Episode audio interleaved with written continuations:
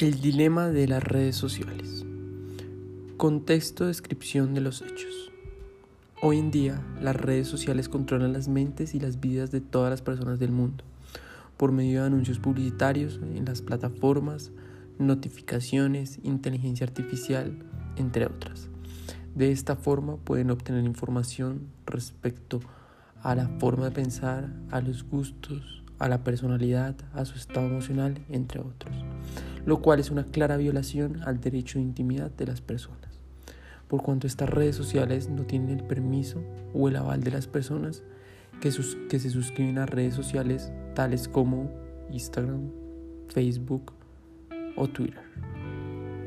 Así las cosas, se debe analizar si es pertinente que el Estado intervenga por medio de una regulación clara acerca de la violación a la intimidad, del habeas data, por parte de las plataformas ya mencionadas, por cuanto la violación de dicho, de dicho derecho resulta un obstáculo para que se dé un libre desarrollo de la personalidad en cuanto a la libertad de todos los seres humanos,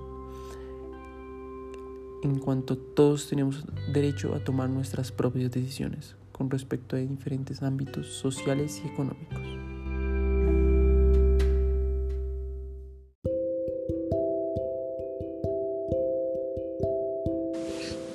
Planteamos una pregunta problema.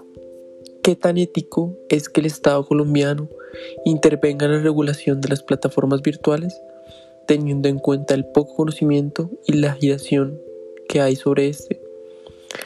El Estado realizando un control y limitando a estas plataformas estarían por un lado protegiendo el derecho a la intimidad a las personas y su data. Sin embargo, estas plataformas presentan unos términos y condiciones que resultan en método de justificación que estos poseen para realizar esta sustracción de información personal.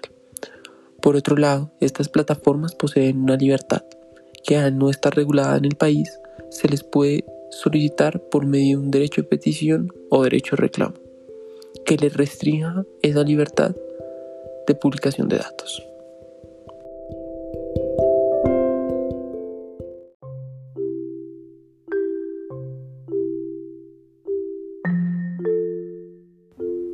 Los agentes morales.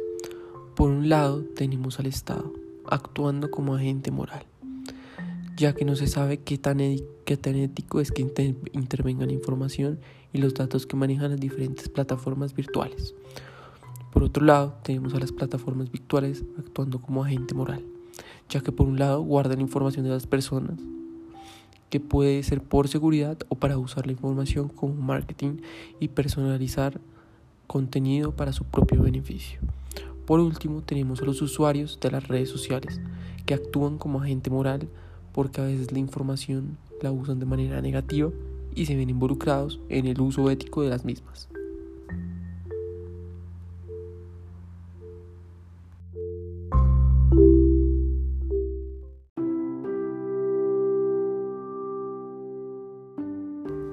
Ahora hablaremos de los derechos involucrados.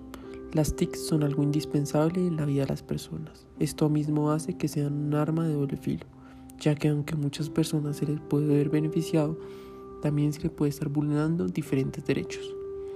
Las nuevas tecnologías de la información y la comunicación estimulan constantemente las preguntas esenciales y necesarias que forjan mejores naciones. La masificación de las tecnologías de comunicación encienden debates que buscan definir las funciones del Estado, los derechos humanos, la democracia, la libertad de expresión, la responsabilidad social de las comunicaciones y el derecho que gobierna los medios de comunicación. El derecho que tienen todas las personas sobre sus datos y sobre su información personal se puede, se puede ver violado por las diferentes plataformas que se manejan día a día. Y acá es cuando nos preguntamos si el Estado debería intervenir para defender un derecho a las personas como es su información personal. Entonces, acá es cuando entramos a debatir la importancia y responsabilidad que entraría a tener el Estado en la violación de la información de los diferentes ciudadanos. Pero el tema de las TIC es un tema relativamente moderno, por lo cual no se encuentran muchos derechos o leyes que se protejan al respecto, pero el derecho y las normas se mutan a medida del tiempo, Por lo mismo, el derecho colombiano tiene que empezar a, a, tener cambios para defender los derechos de los ciudadanos sobre las TIC, con la nueva globalización de estas. Se pueden ver violados diferentes derechos con el uso de estas plataformas, como lo son derecho a la intimidad, derecho al buen nombre, derecho a seguridad personal y derecho a libertad sexual. Como se puede ver, por ejemplo, el derecho a la intimidad no es de dominio público en un principio, pero con el uso de las TIC no se ha estipulado los límites que pueden tener estas sobre la información personal de los ciudadanos. Acá es cuando se entra en un dilema ético sobre la importancia de que el Estado intervenga o no, ya que por otro lado, estas plataformas virtuales no se sabe qué tan ético es que sea que el Estado las empiece a regular e intervenga sobre estas. Entonces, ya que es un tema del que el Estado tampoco tiene mucho conocimiento, ya que el problema con las TIC no es algo nacional, sino que es un tema que está globalizado en todo el mundo y en diferentes países lo regulan de forma diferente. Entramos a un dilema ético para saber si es o no eficaz e importante que el Estado empiece a tener regulación sobre estas.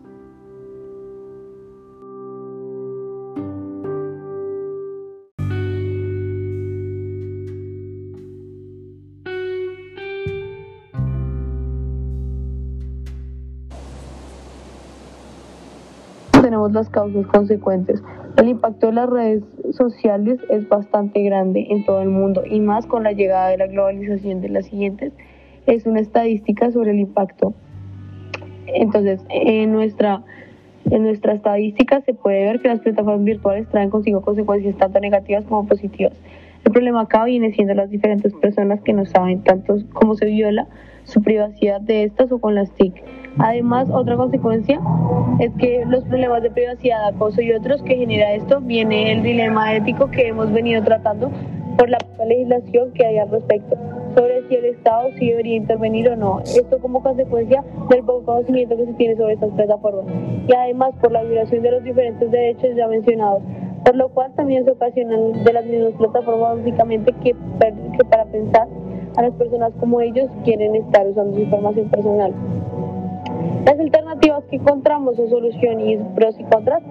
Las alternativas pueden ser buscar jurisprudencia y las diferentes leyes que se han visto en otros países, tomar ejemplo de países que ya han afrontado los problemas que conllevan el uso de las diferentes plataformas virtuales y estudiarlas más para así evolucionar las leyes colombianas para defender los nuevos derechos que nacen a medida de la evolución de la globalización en Colombia. Adicionalmente se tiene como alternativa a implementación de derechos de petición o derechos de reclamo, la cual está regulada por el derecho colombiano como derechos fundamentales a los cuales tienen acceso todos los nacionales colombianos.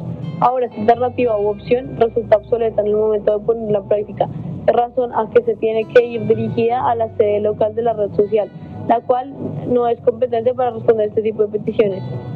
Los pro de las regulaciones en parte del Estado es que estarían defendiendo los derechos de los ciudadanos que pueden llegar a ser vulnerados por las TIC y además que se estaría estudiando más a fondo un tema del que se debería tener más conocimiento ya que estamos rodeados de él día a día. Nosotros estamos a favor de la regulación.